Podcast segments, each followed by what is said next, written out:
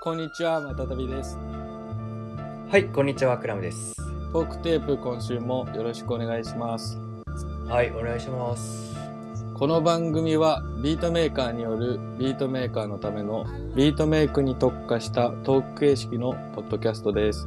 毎回2つのテーマを通してビートメイクの楽しさを皆さんに伝えていけたらなと思います。最初のトークテーマは今週のトピックというコーナーです。お互いが最近感じた気になることを掘り下げていきます。クラム君今週のトピックをお願いします。はい、えー今週僕が話したいトピックは、またね、ちょっとビートと関係ないんだけど、えっ、とね、まあ、ビートを作る休憩時間って言ったらいいかな。結構ゲームしてて、まあ、最近っていうか、まあ、昔からしておったけどさ、ちょっと怖いようなゲームやっとってさ、まあ、何のゲームかっていうと、ダークソウルっていうゲームがめっちゃ有名っちゃけど、うん、ダークソウルの3やっててさ、 3。おううん、まあまあね、古い。6年前ぐらいのゲームかな。あ古いね。うん、で買ってあのやってなかったっちゃん実はうん。でそれあ買っとったなと思って思い出してやってうん。でまあそれはホラーっていうかねまあゾンビと戦うみたいな感じのゲームよシューティング的な。いやえー、とゾンビを剣で切るみたいな剣とか魔法とか使って、ああ、なるほど。あうん、まあ言ったらダークファンタジーかなホラーっていうより、そうかそうか。うん。うん、ビクっていうホラーじゃなくてうん。なんかちょっとダークな世界観がまあ僕が好きそうな感じよねダークがす、うダークな世界観ゾンビとかさゾンビ系ドラゴンとか出てくる、うん悪いドラゴンとか出てくるうんそういうダークファンタジーうん。うん。のゲームやっててうわその時にあポッドキャストこれ使えるなって思った、えーネタがあるんでちょっと紹介したいと思います、はい。えーまたたびくんはうん幽霊とか、うん妖怪とか信じるいると思いますかっていう質問ああ。どううん。あ、これが今週のトピックですね。そうそううん。今日、まあ、収録する日ですけうど、ん、あのー夢を見て、うん、で、あの、トークテープの収録をしてる夢を見たのね。はいはいその時のトークテーマが、幽霊って信じるだったんですよ。いや嘘やろやばくないこれ本当なの。で、あのーこのトピックを今日の朝、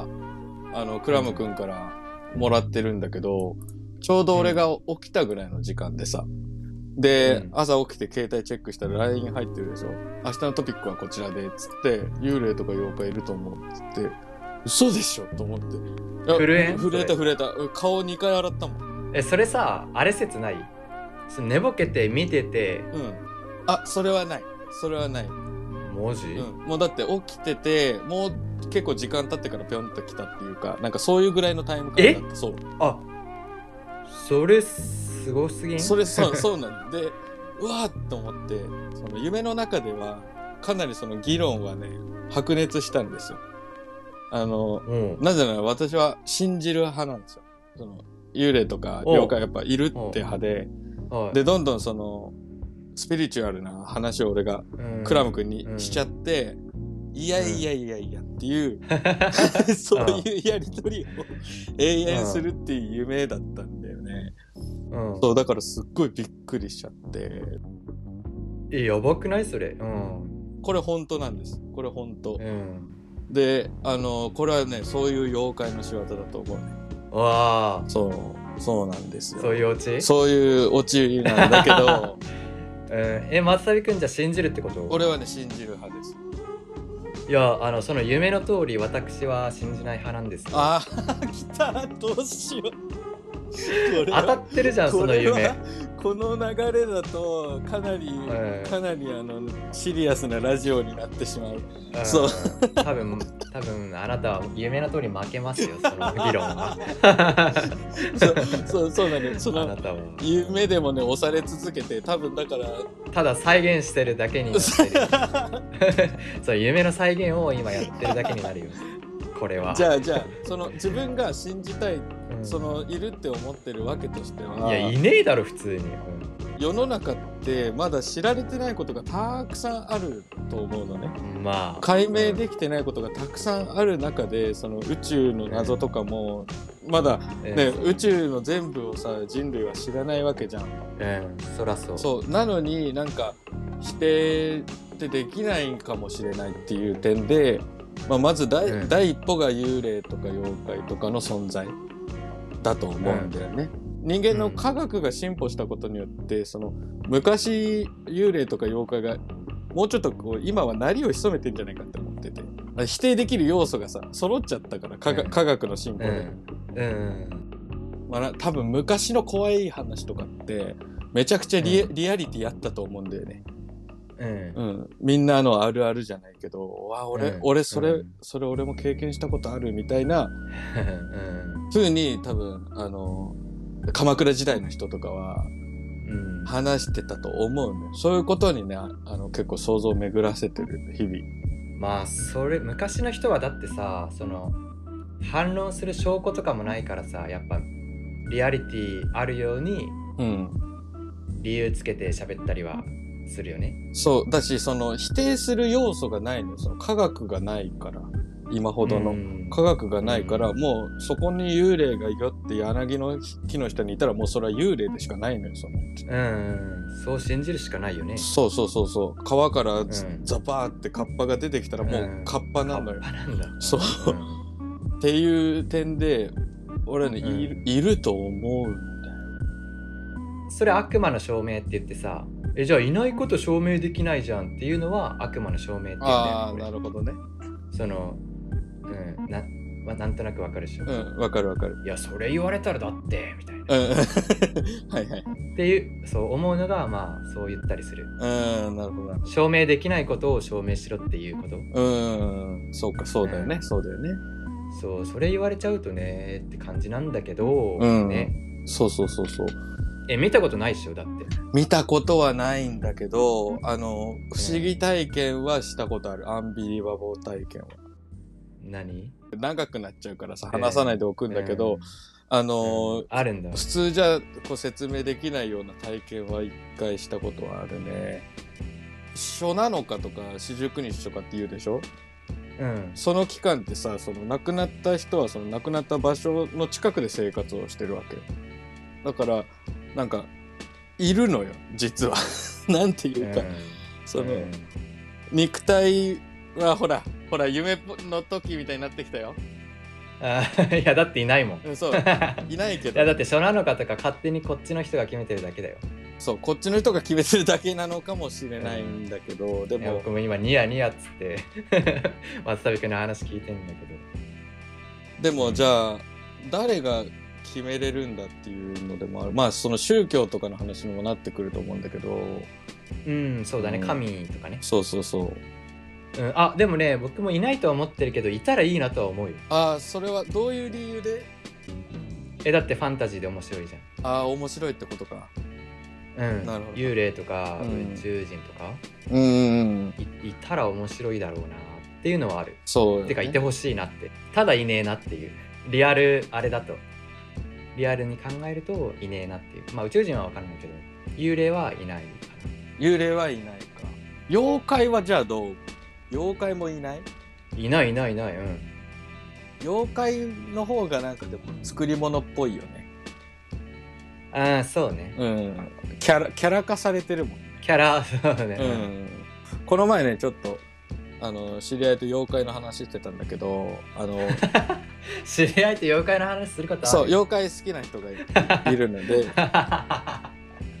うんその人の推し妖怪がなんだっけ枕返しっていう妖怪がいて。うんであの、例えばさちょっと寝つき悪い時とかあるでしょ特にさ、うん最近のうんクラム君とかちょっと寝つき悪かったりするんじゃないですかうんいや寝つきはいいわあ本当本当でも寝お、うんじゃあちょっと寝起き起きるのがちょっと辛かったりとかするんじゃないあれあんまりよく寝れてねえみたいなああ かなでそういう時ってあのその枕返しっていう妖怪がものすごい速さで枕回転させてるんだって、ものすごい速さでで見た目はもうゴブリンみたいな見た目なんだけうど、んはいはいはいとんでもない速さで枕回転させてて、そのせいで寝つきが悪いっていううんじゃあ僕んちいるじゃんそう枕返しが来てるのよ迷惑だなそうそう迷惑でしょでもそいつはそれが喜びなのよ生きがいなのよ はいはいはいそれ聞いてじゃあ枕返しが来ないようにするにはどうすればいいんだみたいな多分教訓があったりとかもするでしょうんおおそうそう。そういう風に捉え出すともういるのよ、妖怪。いやめっちゃ作り話じゃんそれでももうそのう脳の中でできてるからもうそれっているってことだと思うんだよねそう想像したっていう 時点でもういそれいるってことにするもうねいるってことになると思ってるだから例えばあの亡くなった友人とかうんの声が聞こえたりとかでもそれは昔の記憶がもしかしたら呼び寄せてることだと思うかもしれないけどでもそれはもうそこにいたっていうことになると思うんだよねなんないでしょあの実際に見えないし本人はいないんだけど、うんでももうそれはいたっていうことになるんですよ、それがなしになっちゃうのはちょっと寂しいなっていうのが俺の中でああるあはいはいはいいるんだよねそのい うん るそうきっときっといるんだよ、うんでそうね多分自分がそういう立場になったら気づくんだと思う、あ死んだら自分が死んだら、うん意外と死んだら、霊体になってそう自分の死体を囲ってる家族とか友達が見えるってこと見える時があると思うんだよね、うん、うんそれめっちゃ面白いじゃんそうそういう期間が多分しばらくあるんでうんで「おい」っつって「はい、うんはいお前天国ね」みたいな「うんはいお前地獄ね」ってなってそこで一回うん一、回終わるんででまた繰り返す輪廻転生みたいなあ話転生あり転生あり転生あり転生ありだと思う、うんうんでなんかその前世の記憶ってその参道を通るとなくなるんだってでみんなそ、へーみんなそこで一回忘れちゃうらしいんだけど、うんそのその記憶を持って生まれてくる子が天才って呼ばれてる人たちっていう話があって、うんそれは結構なんか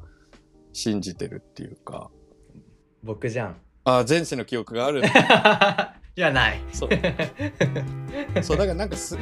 優れてるとかそういう意味じゃないと思うんだよ天才って、そう、うんあセミの声わかるなとか過去セミだったから、うんそうそうそうとかだからそういう転生とかはねあると思うんだよねうん、うん体は入れ物で魂が本体でみたいはいはいはいはい、な脳なのか心なのかわからないけどさそのうん、やっぱり心が病んだら体も病むみたいなそれは本当じゃんそうその相互関係ってで心ってさちょっと幽霊っていうかその霊みたいなのと近いものだと思うんだよね体の中にあるのか外にあるのか意識の中にあるのかさうんそれはなんかその肉体的なものをある意味超越してる部分な気がしなくはないんだよなんかそういうのがうん幽霊とか妖怪に近いのかなってうん、乗り移れる、そうそうそう乗り移れるようになるのはうん入れ物が終わってからだと思う、おうおう死んでから肉体が死んで心臓が止まってかうらんピョンって魂が外出たら、 もうアニメじゃんそうそうれ多分の能力が解放されていくんだよね、うんそうだからあの結構俺も好きでさ幽霊の話とかうん好きで見るんだけどさ、うんあいつらさものすごい使い手じゃんめっちゃの、うん能力あるじゃんなんかこうう操ってさ、あの人を不幸にしたりとか、うなんかテレビの電源つけてみたりとか物を飛ばしてみたりとか、ポルターガイスそトね、うそうそう急にそういうことで,、うんできるようになったりするじゃん幽霊とか、 うん、うん、それってなんでなんだろうとか超思うけどね、そうね、うん多分物質世界じゃないところにいるからプログラムできるんだろうね、うん、 プロいきなり現実みたいなそうそうそうでもプロログラムに近いことだと思ってます、まあ、これ結構スピリチュアルの範疇だと思うんだけど、世の中のことってプログラミングされてて、もう全部妖怪はここここに妖怪がいて人間はここ幽霊はこ部こ、で神様、様はここみたいなプログラミングがもうされてるんで,、うんでそれが多分宇宙の断りとして存在してるみたいな、うん自分の中でそういうイメージうんそうだから世界の住み分けがあって人間人間と微妙に交わらないところに幽霊とか妖怪がいるみたいなもうそれ悠々白書じゃんそれそうそうでアニメとかでもさ多いじゃんそういう設定っていうか描かれ方、そうねうんでそれがさあ,、うんある種の定番としてさ自分らの中にも入ってるじゃんすんなり入ってくる節あるじゃん、うんじゃじゃあその共通認識って何なのみたいなところあるんだよね、うんファンタジーの基本基礎の部分っていうかそう、うん鬼太郎じゃん、水木しげるかうんだったりなんかやっぱそういう民族学とかに基づいてると思うんだよその過去のうんあの現代じゃないもっと昔のうんでそういう人たちはその科学よりもそういう幽霊とか陰陽学とか、うんまあ、妖怪とかが身近にいたからそういうなんていうのそういう概念の中で生活してきたその人たちの暮らしがあったからこそそういう今そういう文学とかなんかそういう漫画とかに昇華されてるはいはいはいだから絶対なんか基礎があるんだよはいはい誰うん誰かのフィクションが元になってるんじゃなくてなんか多分うんもっと身近な世界があったんだと思うよその大岩さんが普通にいるとかまうんあちょっと なるほっどていう風にしか俺は考えられないんだけどまあうねんアル派ですねバリバリに、アルハかてかさ、うん、幽霊さまあおったら怖いやん怖いね嫌だねでさカナダに行った時さパッて思ったのがさ、うんあ外国の幽霊って英語話すんかなみたいなそういうのとか考えよったら、うん全然怖くなくなったああそうだね多分英語話すよね英語話すの、日本語で話してもうん通じない、と思う、うんじゃ怖くないじゃんもし自分が見えたとしてそれ不意にその出くわしちゃった時どうすればいいのかわからないねいないから出くわいやいないから出くわさないよいああまあねそしたらいいないって思った方が楽かもしれないけどうん、 うんでもなんかこれだけ常識になってるからね世界共通で幽霊ゴーストって情報社会じゃないところでも常識でしょすごい少数民族とかもそういううんあ精霊とか精霊とかうんそれって多分幽幽霊とか霊的なものに近いそうね範疇だと思うんだよね。だからそこまでこううんなんか生き物と生と死に関わる概念だから、うまあ例えば例えばそういうのって、ん、まあ例えば不幸が起きたら何々の仕業だって思わないとやっていけないからじゃない耐えられないからだとしたうらん俺それはすごくいいと思うのよ。ストレスとかを抱える時もそういうふうにうん自分を、あのなんていうの理解させてあげれば多少うん多少気は楽になるっていうか、楽になるよねそうそうそう、んだから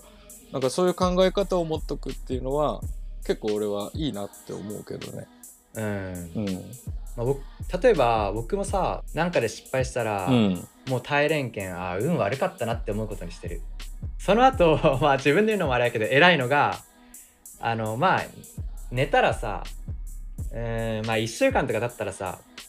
そのわ不幸なことのをえっ、とね冷静に見直せる俯瞰できるこ時間になってさ、うんその時は運悪かったなって思うけど1週間経った後にもう一回見直して、えーどこが改善できたかなってどうやったらそれ起こらんかったかなって思うように考えるようにしてるそうねそうね。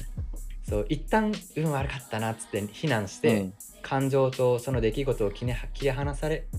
せるようになった時にうん1週間とかね、うんうんうん、いや自分じゃあどこ変えれるかなって思うようにしてる、うん、だからそういう考え方とか超大事なんじゃない、あのクラム君さっき言ってるけどその寝るっていう行為これがね、うんあのかなり効き目がいいと思うんですよね睡眠は死のいとこだからねだからうんなぜか言ってたそうそうそう寝て起きたら新しい人生がまた始まってるっていう風に思えるのよ大抵の体調不良とかで寝たらな治ったりするじゃんそうだね、うんうんまあちょっと気がかりのこととかも寝たら一回まっさらになったりとかリセットされるよね、リセットされるじゃん、うんその iPhone 再起動するみたいな感じでそうねそう普通にあの科学的にもさあの証明されてて寝るって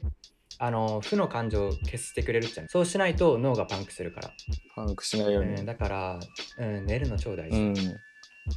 じゃあなんで寝るのとかなんかどんどんどんどんその根源的な方向に行くとなんかその日々日々生まれ変わりなのかなとかって思うんだよね。うんそうだから寝るのってすごい大事で大事だよだってもうビル・ゲイツとかさジェフ・ベゾスとかさ、うん超忙しい人でも8時間とか寝てるからああそうだよ不安なこととか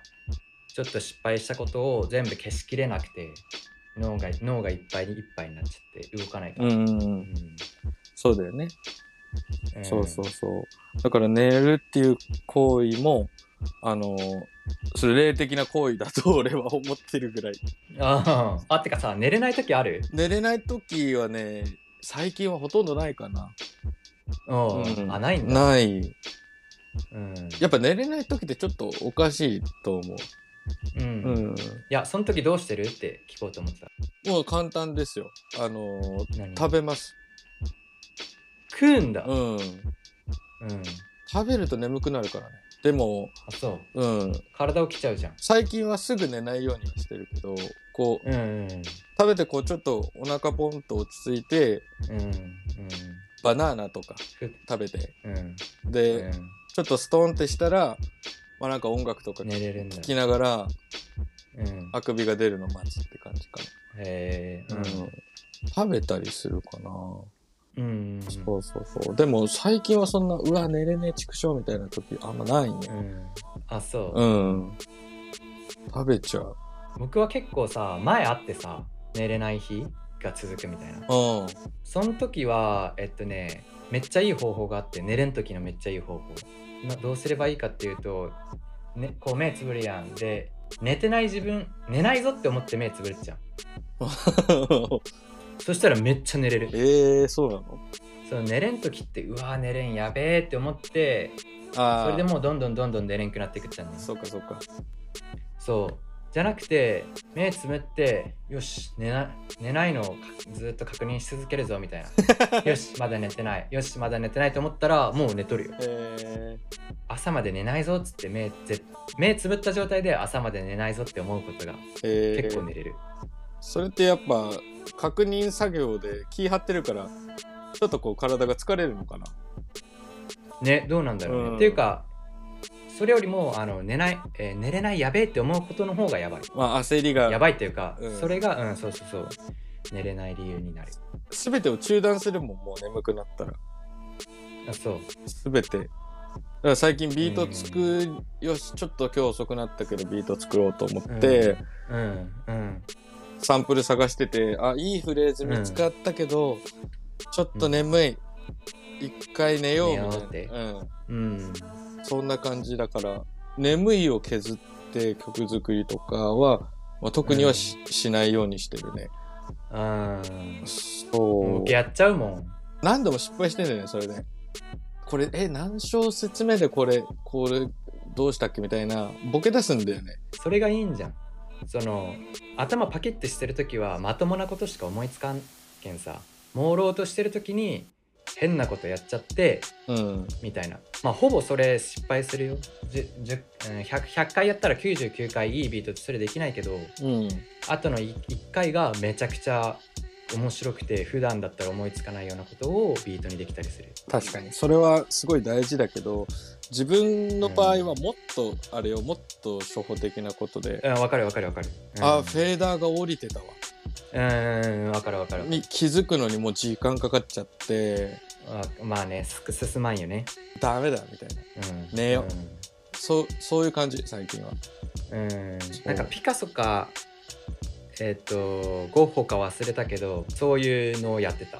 アイデア新しいアイデアを思いつくためにあのスプーン持って、うんあの椅子に座って寝るじゃほうほうほんで寝たらさううん体の力抜けるけんさスプーン落ちるやん落ちるねでスプーン落ちた音でお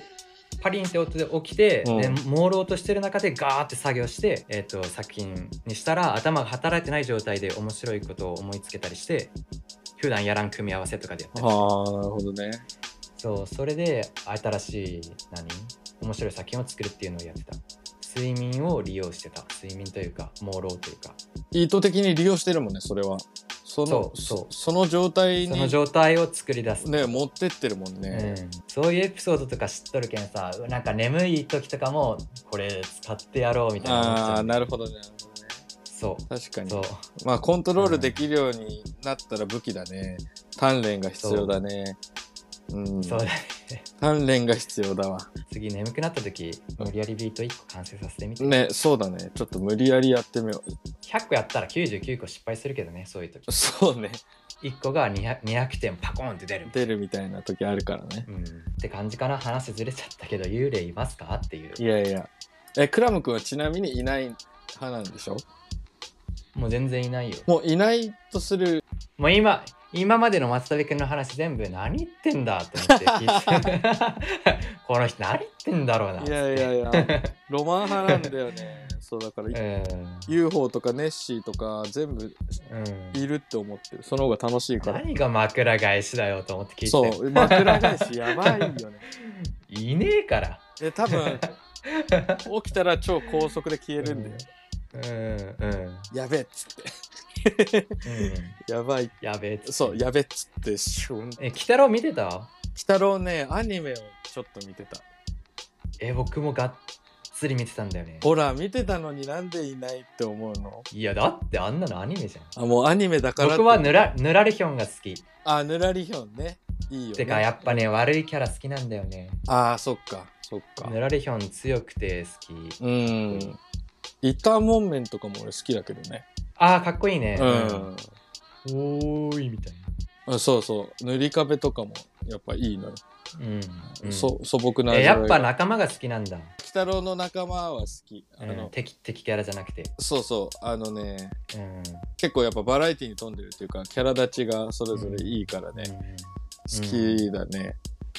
うんうんうんいたら面白いと思うけどね塗り壁とかねうんいや僕もだから、うん、面白いと思うよいてほしい よいてほしいよね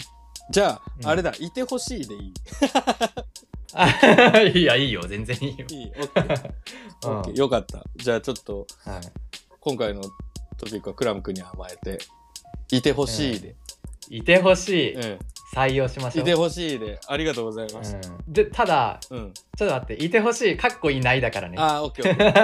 ー現時点ではね現時点ではうんいや現時点じゃないよあもうこれこれからもあでもまあ科学はひっくり返るとこはあるからまあじゃあ現時点でいいや現時点でいいでしょよかったかっこいてほしい夢とは違う結末になりました、よかったですうはいはい、はいありがとうございますじゃあ私のトピックいいですかうんはいえっ、と今回、えークラム君に聞きたいトピックは、うんえっ、とまあクラム君も、えービートスタジオ自分の部屋で作ってると思うんですけど、そのうん部屋の中で一番お気に入りのグッズって何ですかっていうのを聞きたくて今回ははいえっ、と、スタジオの中のお気に入りグッズを教えてっていうのをテーマに聞いてみたいと思います。はい音楽のものじゃなくてもいい、あ、もうね、そういう方が面白いと思います。聞きたあい、じ知りゃたあい。僕言っていい、僕から言っていい、うん、お願いします。チャリお、自転車。おうー、んまあ家の中にさ自転車入れとっちゃけどさうん、あるね。結構いいやつでうんありますでフィックスドバイクまあ日本語だとピストバイクっていうやつ僕乗ってて、うんうん。でそれがまあお気に入りかな値段も高かったっていうのもあるけどこだわってさあれやっぱスケボーみたいにさパーツパーツで選んでいくんようんうん。フレームとかハンドルタイヤとかあと何こここぐところペダルペダルか、ううんん、ペダルとかうんうん。ブレーキとかあ、もうそんそなう、それでそうそうそう細かく細かくえー、い椅子とかサドルあ、サドルね。うん。そうそうそう硬いとかさまあいろいろあるんやけどうん。そうそれをこだわって選んでで、えっと知り合いのお店で組んでもらったっあー。ていうのもあってさやっぱ愛着がうあるからん、めちゃくちゃ乗ってる外に置いといたらねあの雨風でやられちゃうもんう無ね理よそう雨風パクリ全部怖あーパクいリだから僕のチャリまだ雨に濡れたことないよもう濡らしたくないそっかもそうっ濡らかしたくないもう濡れたら悲しいえー、でもちょっと覚えてるのが確かクラム君が東京引っ越したばっかぐらいの時に、うん多分そのバイク買ったね組んでて、そうそう。海外からその部部品が届くみたいな。で、なかそうなそうそうそう取り寄せたなかなか届かねえみたいなのをずっとその時話そうしそうそうそう出たそ気うがそうするそうなんだよ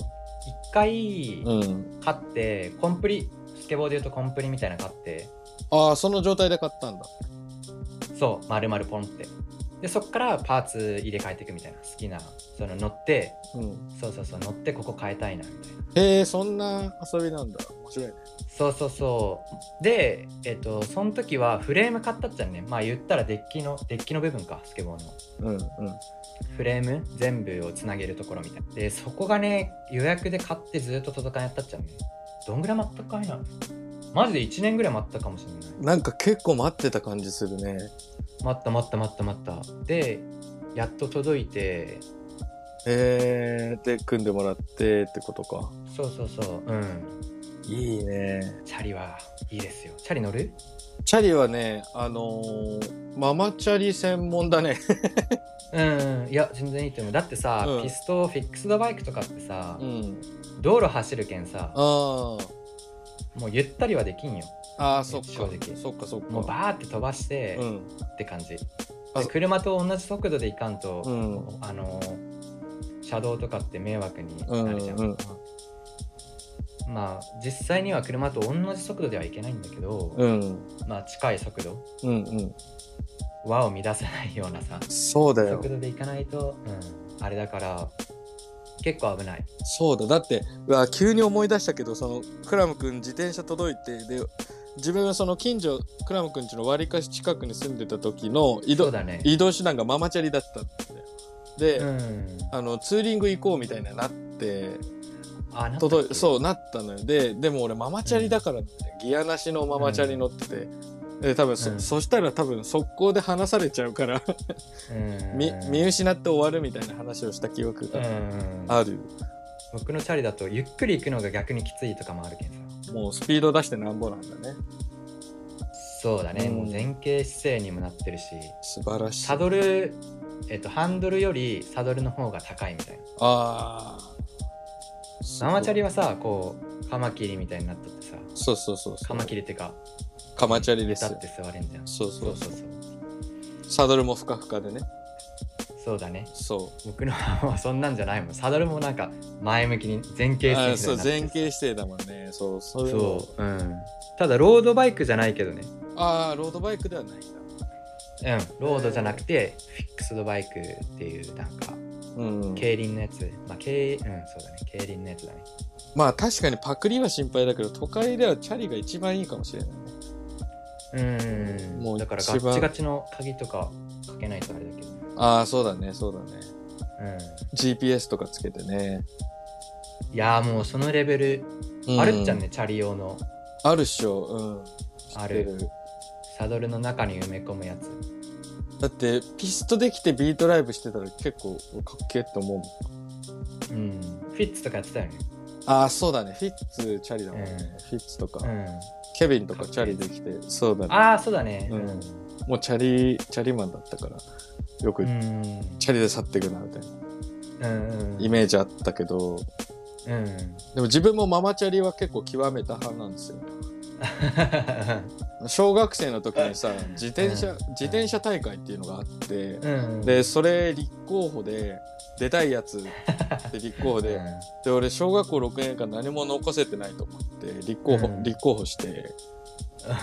ママチャリ放課後ねママチャリの特訓をするっていうのがあってそれは一本橋渡ったりとかピンを倒さないようあーあにやーったりとか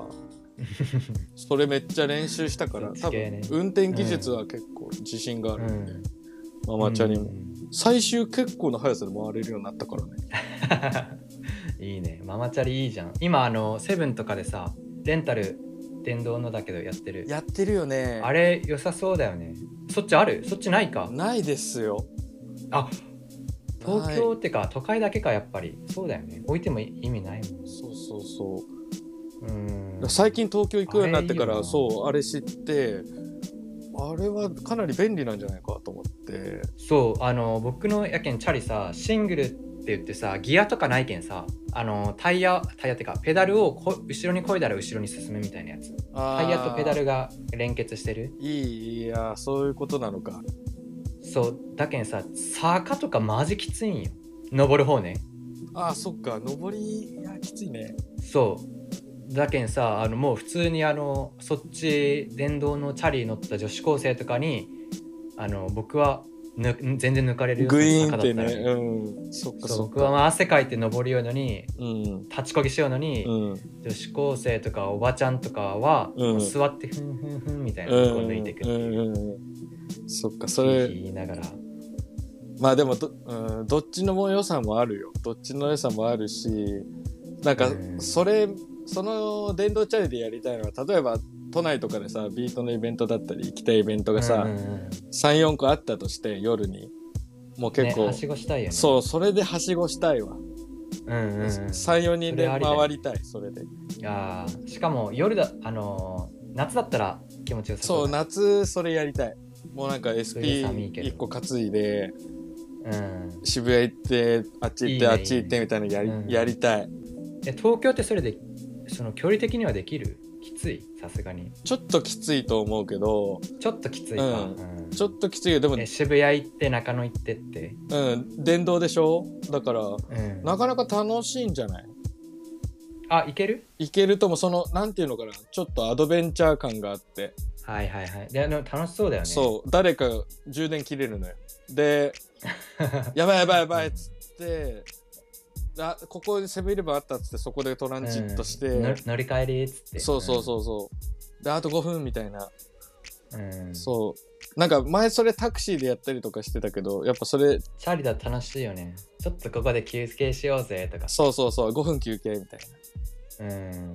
で、あ、入れすぎ5時からだから、あと20分うんいけるみたいな。ああーつって いけるそうそうんいいねいいねそういうのやりたいね。チャリ友達モモンガがチャリ友達ですダブル OG。はい。うん、もも。うん、で昔もう今引っ越したけんあれやけど、うん、前はモモンガとチャリで僕のおあの田舎の方に行くっちゃね都会の方行くと車多いけんさだるいっちゃんうんうん。だけどこっからうちから田舎の方に行くっちゃけどさもっと、うんうんうん。 でそこのパン屋さんに行くっていうのもモンガとや ってたおしゃれ。いいね。かわいいやろかわいいね。パンパン屋さんに行くんだよ山の方の山のパン屋で、パンとこそうパン屋でパンかパンとコーヒー買ってで公園とかに行って食 べる二人うんで めちゃめちゃかわいいじゃん。次の作品どうするとか言ってそこで作品の 話する。そうう。いいじゃん。でもモンが早いっちゃんねは早そう。早そう。早いまあ、背も高いいし。や僕は言っうん、僕は言ってもさビビリやけんさほうほうあんまそんななんかトラックとか怖いっちゃんねああ、確かに。車道行くもんね。ブワーンってそうそうそうそうそうでもモモンがもうトラックとかにもついていくしさへえ。ガンガン行くよ、すごいね。すそっうん、かで。一応なんか、うん、まあ、言ったらピストバイク乗る人はそれが良しとされてるああ、そうだよね。そうだよね。もうガンガン行くぜみたういな、ん、確かに。あの、すり抜けてなんぼみたいなところあるよね。そうそうそうだから僕はアマちゃんだねまだまだそっかそっか。怖いわ、うんまあでもね、バランスよく乗ったら楽しいものだよね。えーうんチャリンコか。素晴らしいっすね。松田部君はえーっとね、俺はね、うんまあ、部屋の中にね、めちゃくちゃうんいろいろあるんですよ。で、そ物の、あるねスタジオにしてるところにそう、行ったことないけどでもガチャガチャとかそうガチャガチャとかも増えに増えて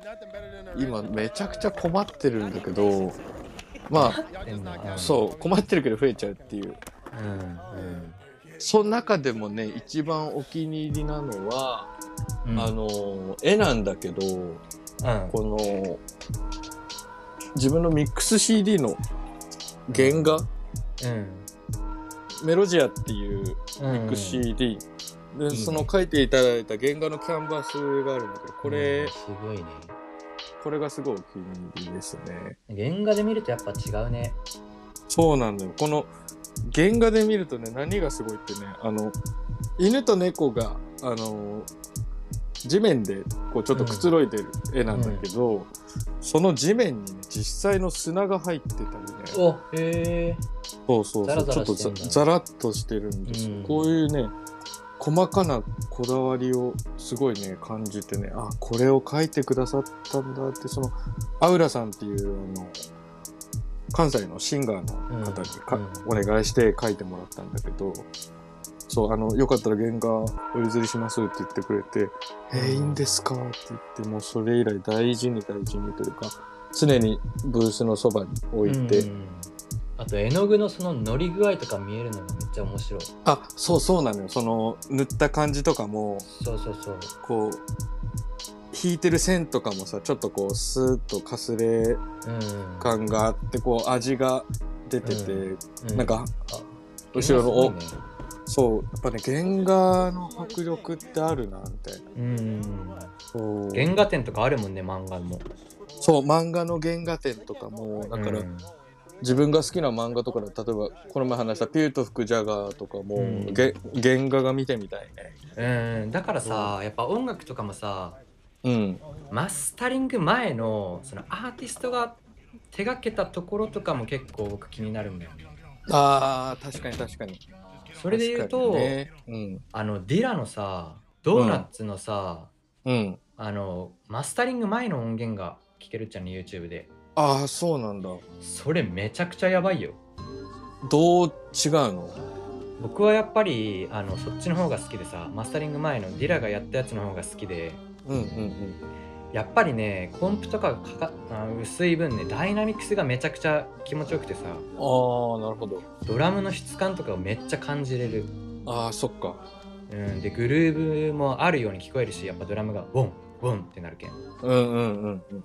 うん、グルーブもあるように聞こえるしあジャキジャキに聞こえるしパリッとしてないけんさやっぱうんうん製品版にしじゃないけん、うんうんね、やっぱそっちの方が生身の人間感じられるというかまあわかんないけど生のディラ感じられるような気がするはいはいはいはいっそてういう意ね味で、ああと音も薄くてさやっぱ薄いというか、まあ、悪い意味じゃないんだけどねうんうわん、かる薄くてそっちの方が好きだねななんかうん生、人間味を感じられる、うん、温かみって感じでそっちの方が好き、確かにそのスタジオ作業みたいなのってさ、うん、いつも着てるスウェットじゃなくてパーカーじゃなくてなんかドレスオートクチュールのそうだねスーツを仕立ててもらうみたいなイメージがあってそうだね、うん、そのやっぱ外向きな音にするのがそのスタジオの仕事だからそうだねその前の状態っていうのがやっぱその素の部屋で過ごしてる。まあ、ドーナツだったら、まあ、ディラは病室だったかもしれないけど、そうそうそうまあ、その頃の感じがやっぱりね出るっていうのはかなり贅沢っていうかあの貴重な音源だねうん、ううんん、だからああいいなって思っ確かに確かにた原画的な感じそうそれでまあ絵とかもこれもあんまりこう思いっきりお願いしてこういう注文つけてみたいな作業で進めたのも初めてだったからさうん初めて初めてっていうかどこまでだともともとはねこの絵が元になってるレコードがあってさそうんの、サンプリングなんだそうこれサンプリングなんだよで、うんこれを元に書いてほしいっていうのを伝えて、でうん音源を送って聞いていただいて絵に落とし込あんでもらさらったっにねていう,、んっていう作業だったんだけど、うんなんかそういうのも含めてそのうん工程を含めてこういろいろ丁寧に進めてくださったんだけどまあプロセスがここに詰まってるってういう、んまあそれもので思い出も込みだねまあやっぱ験担ぎそのビート作る上でなんかう験験担ぎまあ物の力を借りたくなるというかそういう節が自分にはあって、なんかこれとか、まあこれが一番なんだけど、うんあとポポスターもね、いろいろうん実はあっうて、んなんかワントゥーのシップスっていううん大好きなビートテープのポスターがああるんだよ。それは、あの、限定で配られたポスターなんだけど、なんかそれとかもいつも目に入るところに貼ってるし、うんなんか、あとはまあ、ヒップホップのプロモ版ばっかり載せてうるんレコードのうんポスターとか、なんかそういうのとか、こう、そういう、なんだろうな、験担ぎをめちゃくちゃ、なんかいただいた鳥の置物とか、うんうん、好きなパワースポットのチラシとか、うんスピリあとこれも結構ね、これもスピリチュアル系なんだけど、これメタトロンキューブっていううん木で作られたへこれ生命の根源の形らしいえへそうこういうのとかえうもうん結構好きでこれはではねもうねこういうものなのあ大きいうんうんうん置物なのか飾りうん飾りだね、うんうんそうこれもねいつもスピーカーの上に置いてるうんうんそうそう いうのでこう気分を上げてビートを作ってる、うんそてかそれだそっち系だったらこの僕の豚ちゃんの人形がうあー素晴らしいですねいいかもしんない鼻曲がってんのが可愛くてさ、かわいいねめっちゃ曲がってるね鼻え あーー、なんでかわかんないけど縫い付け見せたのかなあなんでかわかんないんだあわかんないわかんない、思い出の品なのうーんてかなんかばあちゃんが送ってきたあーなんでか知らん一番一番いいじゃん、なんでか知らんけどこの豚の人形で僕がさよくうんゲームの映像とかインスタにあげんじゃんうんうんうん上げてるねあの時に横に実はいるこいつあのスピーカーの上に居座ってるへえじゃあ師匠だそうだねばあちゃんが僕のビートをしっかりやれよって見てるかもしんない あゆあの幽霊の話につなげるとえー、そっバリ厳しかたったけんねああそうなんだそっか、うんあじゃあやっぱりの僕左利きやっちゃけどさ今うんうんもう昔の人の考え方やけんさ左利きいかんっつってさ右に修正されようとしとったけんね ああそうなのあの習字ばあちゃん家に行って習字書かされよったけんね ああそうなんだうんそれはなかなかだね割りうまく書けんなーっつってでもそれでさ僕なんかあの別に言う言うこと聞かんやったけんさうんそのままばあちゃん家では右で書くふりして家では全然左やりにきいっつって左で やりよったまけんすごいねそのスタミナもすごいねやりきったうね、んうん、だって書きにくいもん、まあそうだよねでもそこは屈して直すとかじゃないんだねうん書きにくいから、いいと思うそのそういうのすごい知りたく、まあチャリもすごいいいと思うけど、うん、やっぱそれでほら験担ぎっていうかさまあそうだねちらっと目に入るんだよねビート作ってる時とかさそうなんとなくそのね箱にしまい込んでたりとかしないのにはうんわけ,、わけがあるんですうんまあそうだそねうそういうことですよやっぱりまあなんかねもしかしたら、ね、ビート作られてる方とか、ね、じ自分の部屋に験担ぎがあると思うんですけど皆さんはどんなの、ね、置いてあったり、ねここだわるよね多分ビートメーカーってさスタジオみたいな感じでさこだわると思うそのねディスコードの方でもねあるけどうんうんうん結構こだわってる方もいるしそうだねスタジオの写真載せるチャンネルとかあるんだけど、うんみんなのスタジオのその写真見るとああこの人こういうの好きなんだなうんこの絵やべえとかうんき気になったりするからうんそういうのも結構ビートの面白いところだよね、うんなんかうそう、んああよかった豚ちゃん聞けてよかったですありがとうございますじゃあ僕ブーちゃんにするわあブーちゃんと自転車ねうんピストはいまたたびくんはありがとうございます俺はミック CD の原画ですかはらいビートのはいですねはいはいありがとうございます次のコーナーに行ってみたいと思います、えー次のコーナーは、えー新企画の If I Were You です第1回目早速やってみたいと思います、はいえーこのコーナーはトークテープ宛てに送っていただいたビートをクラムやまたたびだったらこうするというアイデアとともにフィードバックを返していきます今回のビートはスーパージーニアスさんが送ってくださいました「Good Day in Jail」という曲ですね、えー、とでは早速聴いてみましょう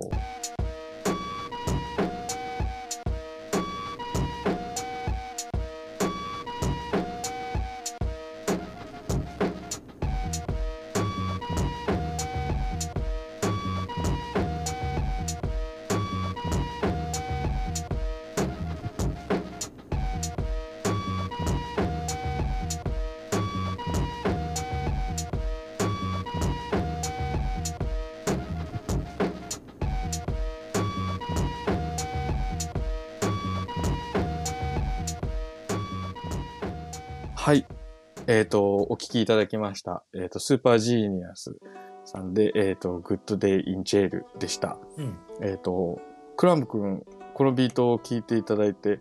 まずは良かった点うんっていうか、ううんん、話してみようか。はいえー僕から言っていいよかったなって思ったところそうね、倉本君、お願いします。これ聞いてねあめっちゃいいなって思ったのがドラムのね音色に工夫が見られたところがめっちゃ良かったうんうんどういうことかっていうとスネアが入ってないドラムやけんさやっぱキックだけでビートを成り立たせんといかんっちゃけどやっぱこれだとね単調になりがちなんだよねキックだうけだん。と、うんうん、でそれを単調にさせないために、え2種類のドラムの音を実は使っててよく聞くとねドラムの音が違うっちゃう、うんで2種類のドラムの音を使ってなんかこう飽きさせないような変化をつけてるのがうわめっちゃいいなって工夫されてるなって思いましたうんうん。やっぱこういう聴いてる人を飽きさせない工夫ってめっちゃ大事でインストだしさラップも入ってないってことで、うん、確かに。その聴いてる人を引きつけるような何かちょっと工夫とかは入れた方がいいんだけどこれはドラムの音に、音色に工夫が見られていいなって思いました、難しいよねやっぱこういうへなんだろう別の、すなんだろうスネアドラムあキックスネアっていうさハットっていうオーソドックスなドラムじゃないってことはうんうん、うん。やっぱ何かしらそうね変化つけないといけないから、難しいんだけど工夫見られていいなってう思いましん。確かに、そのワンループってやっぱり、まあ自分も結構ワンループっていう、あの、フォーマットがすごいた好きで、、うんうんよくややるんだけど、その、まあクラム君が言ってるように、ワンループって、あの、飽きるみたいな。そうなんだよねタイトにできるのはいいんだけどね良くも悪くも飽きるっていうこともあったりするよねそう、あ、ずっと続いてる。そうだねで、まあそれ逆手に取ると、その、注目、なんていうか、その聞き手を引きつけるための工夫っていうのを、あの、展開を、なんていうのかな、音を足す足さないとかじゃなくて、その、最低限のワンループで作っていくっていう面白さがあるうんから、うんうん。で、それで、確かに今回の、えー投稿していただいたビートは、そのドラムの工夫がすごいうん良かったなって自分も思いましたね。うんで、まあ、私の良かったところうんを、あのー言わせてもらうと、まあ、その、クラム君が言ってるように、そのドラムの質感作りがすごいお上手だなと、うんうんすごい上手い。で、あのーかなり自分が好きな感じだったので、うんその、誇りっぽいというか、うんそうだねあうん、あの、投稿していただいたところに、こう、MPC っていうワードがあったけど、うんあ、まさにこれは MPC だっていう、うんあのーだろうなという。やっぱこんな音なるんだ正直ね、自分もこどういう加工をされたのかはわからないんだけど、うんやっぱりその、このバコッとした感じ、わかるわかるキックラでしょラグドな、そう、キックとかの、うんあの感じは MPC、箱鳴りするよねなんかねそう、箱なり、箱なりなのよ。わかるこれがやっぱ魅力だと思うし、であとはその、サンプルのチョップもすごい丁寧で、あの、しっかりとループしてる BPM の中で、うんしっかりループしてるっていう、ねビートになってるよねそう完全にビートになってる、で MPC の操作っていうのはもう完全にマスターしてるなっていううん印象があっだねて、うんもうこれはもうねやばいループを量産できる環境が整ってらっしゃるっていうのねうをんすごい感じた、うんそう質感作りがすごいお上手でうまいね。たっていうわかるわかる。はいいうふうに感じたのがまあお互いの良かったところ、うんまあちょっとここほぼ揃ったんそうだね。だけど、うんえっ、と、if I were you の点に行ってみましょうか。そうだね。自分らだったらこのビートこうするっていう点、うんうんうんうんちょっと考えていきたいなと思うんですけど、うんクラム君だったらどうしますかね。僕だったらね、多分このビートね、えっと、ちょっとクオンタイズかけてるよね、多分。そうだね、タイミングをオンにしてらっしゃるか、えっ、と、それか音気味に打ってんのかな。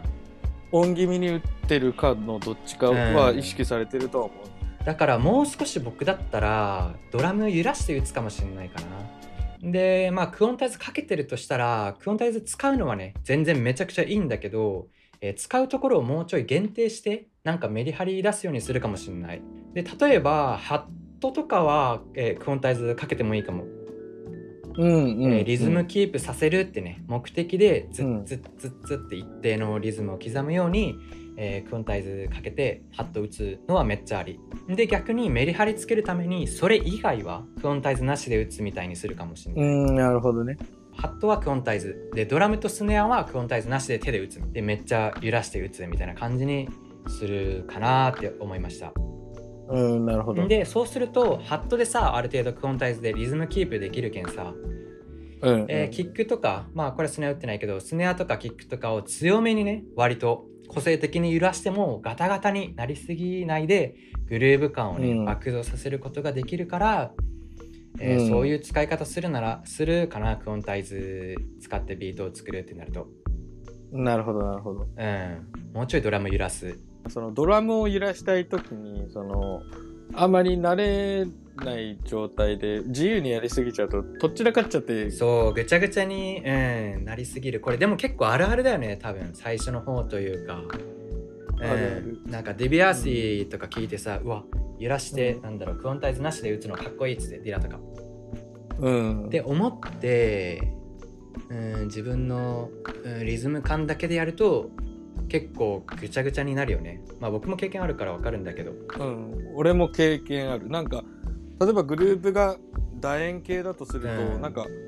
BPM の中でうまいこと回ってる感じがしないっていうかそうわかるわかるうんううんんうんってなりたいよねそうそうそうそうそうそうなのよこうためがないっていうわかるそれが結構ぐちゃぐちゃな丸になるよねそうぐちゃぐちゃにうんうんうんうんって感じそうそうそうそれでなんかネタだけ綺麗にはまっててももうぐちゃぐちゃなまま坂をゴトゴトそうだねやっぱりりうん音に乗るっていうとドラムに合わせて体揺らすからさでもっと言うと、えっと、ハットに合わせて体揺らすっちゃうねだからそこがハットが、うん、体を揺らすハットの部分がやっぱりぐちゃぐちゃだとどうしても気持ちよく聞けないっていうことがあったりするから、うん、うん、僕はハットにクオンタイズかけるのはめちゃくちゃありかなってう思ってる。ん、うんうんでまあこれちょっと自分の宣伝になっちゃうんだけど、ハットってさ、うんうんあのクオンハットにクオンタイズかけるって言ってもさそのかけ具合ってあるわけようんうんうん要するにきっちりゼロのところのグリッドに合わせてハットを合わせるんじゃなくてもうちょっと緩くえっとハットを合わせクオンタイズさせるハットを整えるみたいな機能がああるんよねうんうんでそういうのを僕のポッドキャストで過去に解説したことがあるので、えーぜひ聞いてみてください、ちなみにこれはかなり目から鱗のテクニックですね。ね俺もよくやってる。やってる、うん、うんそやうってるギやつ。チギチでね合わせないのがねコツなんですよ、うん。確かに。まあ、ハット自分なりにさ自分のグルーヴ感で打つんだけど、うんそのグルーヴ感を、えっと、強調してうまい具合に整える技術があるんですよね、そうね。そうう。んそれと確かかに習得できるといいかなって感じ、MPC もあるよねえっとね、まあ、いけなくはないんだけど、MPC でやるなら、なんか、もう、そこの部分をすごい研究して、手打ちでどれだけいけるか。うん、で、多分ね、手打ちでもいけるようになるから、うんまあ、そこはか数で磨けば、うんロジックが分かってれば、多う分ん再現できるから、うんそ結構、あの、MPC でも全然大丈夫だ。うん、なんあるよねなんかディラのあれで見たことあるわ、うん、ディラのビあるーはトず解説してる動画でそうそうそう、えっ、となあそのその技術のことを名前なんていうか忘れたんだけどあるわうんそうそうそうそうでえっ、と DAW だとナッジっていうので調べれば出てくるもしくは僕のビートじゃない僕のポッドキャストを聞いてみてくださいもまあそうね、うんケンちゃんのポッっとドキャストが詳いいしかくも聞きたい時はうんそうですねそうそこが大事かもねでうん、うん、僕はそうやって変えるかなもうちょっとドラム揺らすために工夫するかもうんうん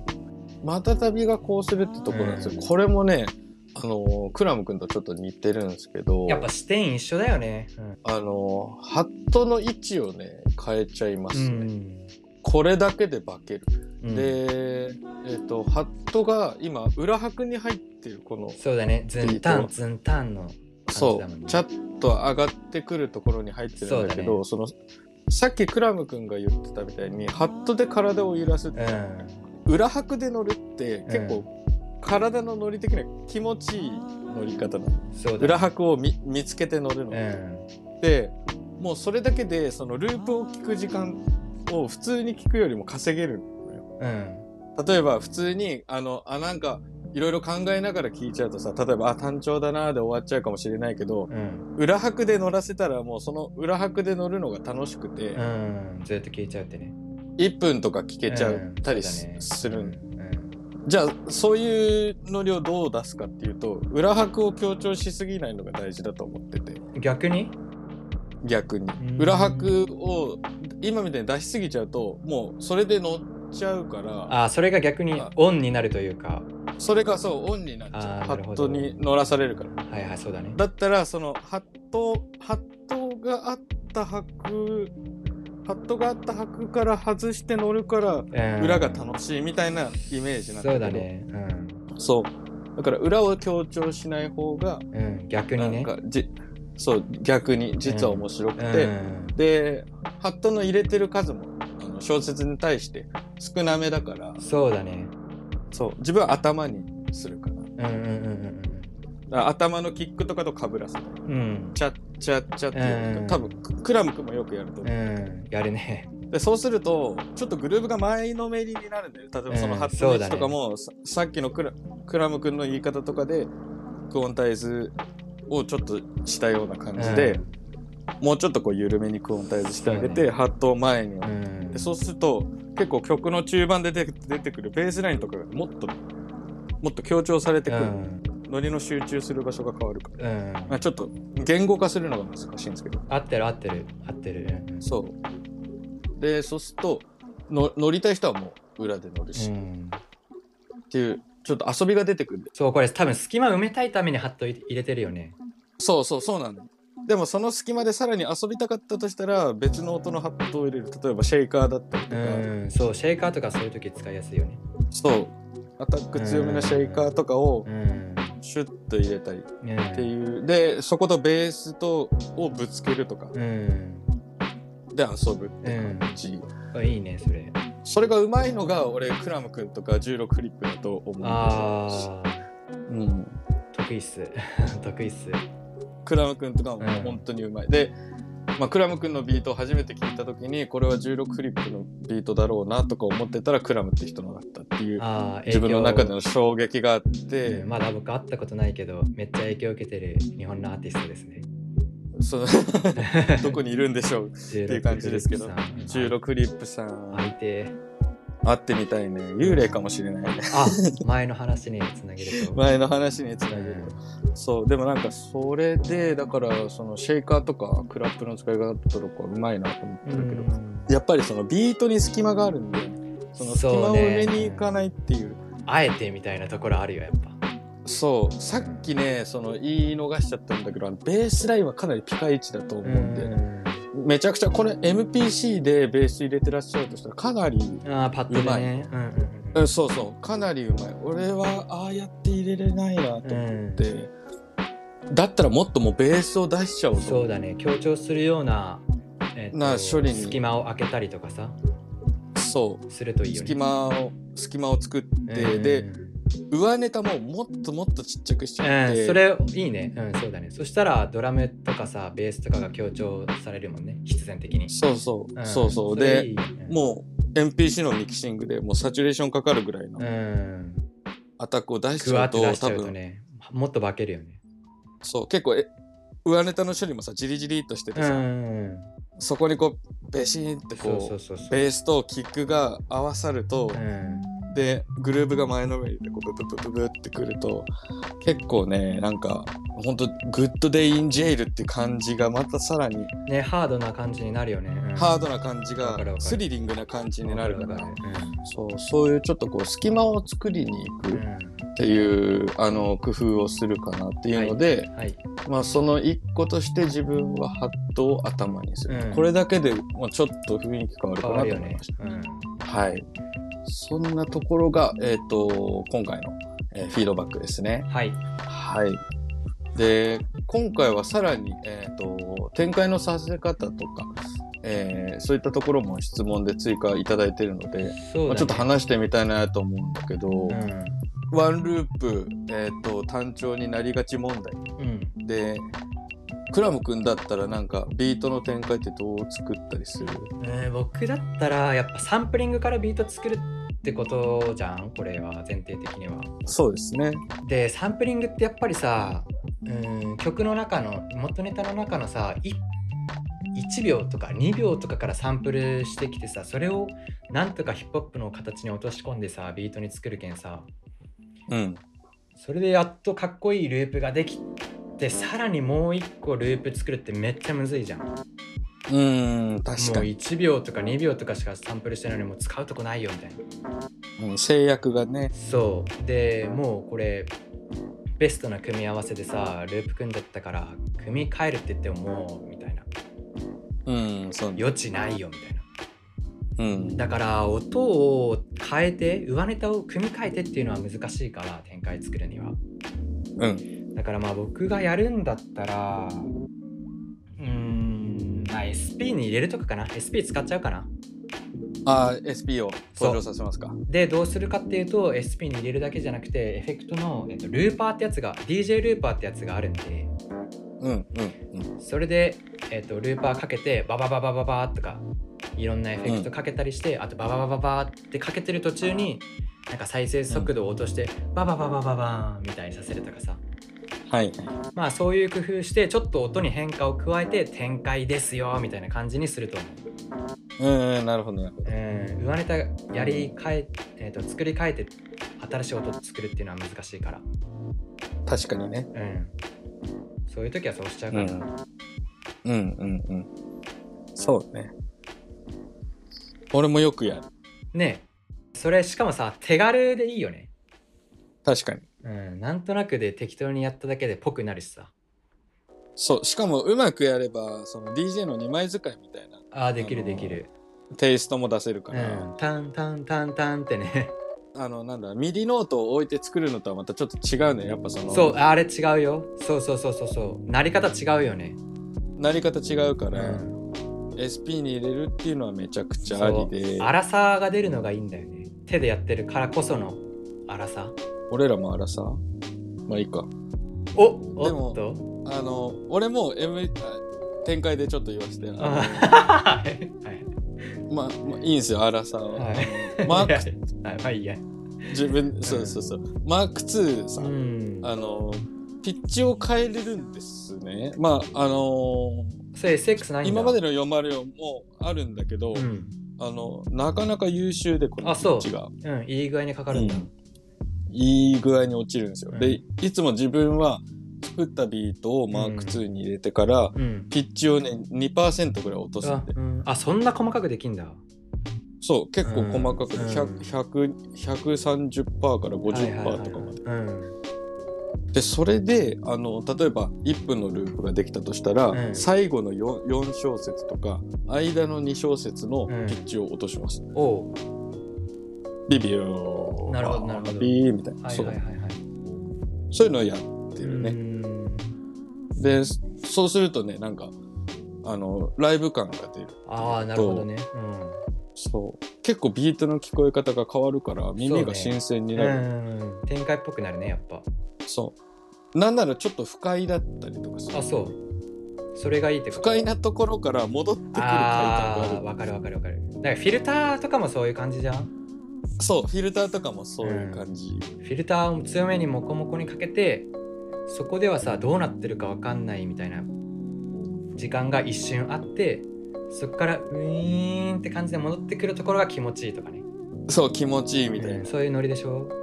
そういうのノリう、ん。そういうイメージ、自分の中での展開っうて。んなるほどね。はいはいはい。そう。だから、例えば、あのーコンプの砂嵐が入る。うん。あれとかもさ、めちゃくちゃコンプがかかってる。例えば曲とかがあったらもう耳が痛いぐらいバシッとか来るけど、うんそれがいいよね、ちょっとそれが来た後にうってなっうん、だけど、うわービートだ3割増しぐらいかっこよわくか聞るわこかえるわかる、うんみたいなイメージがあってそうそういう使い方ができるから、うん SP はいいのと、ね持ってたらいいよね MPC だけじゃないといいね404あれば楽だよね、うんまあ、なんかかましてる、うん、そうだね404があればうん、加工がめちゃくちゃ楽加工っていうかそういう展開作るのがめっちゃ楽やけん1台あるのはいいかも確かにまああとはソング俺はね正直 NPC であんまりうん使わないんだけど、その音の抜き差しが結構やっぱり面白くってさ、うんうんうん例えばドラムを1音抜くそうね僕もめっちゃそれよよくやるよそうそれは俺も必ずやるんだけど、うんかなり思い切った形でやるっていうのは、いいかもしれないもう4小う節んドラムしかないとか、うんうんうんそうするとそのメインのループがずっと続くんじゃなくていつ来るいつ来るそうね来たーみたいうんな、音に変化出るけんねそう、うん感動がうん1分の中に2個あればうん聞けちゃう、そうねそれを待ってそるれ間1に分丸々聞けるねそうそワうンそルうープでもそうそういうこと、うんそういう考え方、うんだからまあ抜き差しうん、ああと僕よくやるのが抜き差しで僕がよくやるのがあの、上ネタ消すとかじゃなくても全部一瞬消すとかよくやるあーわかる、ミュートにするみたいなうん、そうするとさっき言ったコンプ強く書き取ったらさーってそのノイズだけが持ち上がる時間が一瞬あって、はいはいでまた曲がバーンって始まるうんうんスネア始まりとかねうんうんわかうるん、そうするとちょっとフックというか引っかかりポイントができてずっと聞いてる人の注意を引きつけることができたりする、 NPC だとプレイスタートじゃなくてプレイで始めてそうするとねたランダムな始まり方するのそのえー小説の切れ目、そうへーうんまあランダムっていうかまあちょっと説明が難しいんだよね、だけど、うん途中から作始るとまわかるるそう途中から始まうる、んうんだからあえあえてそれ押しちゃうとか、んまあ、あとは自分は30ダウで作ったのを303マーク2って通るんだけど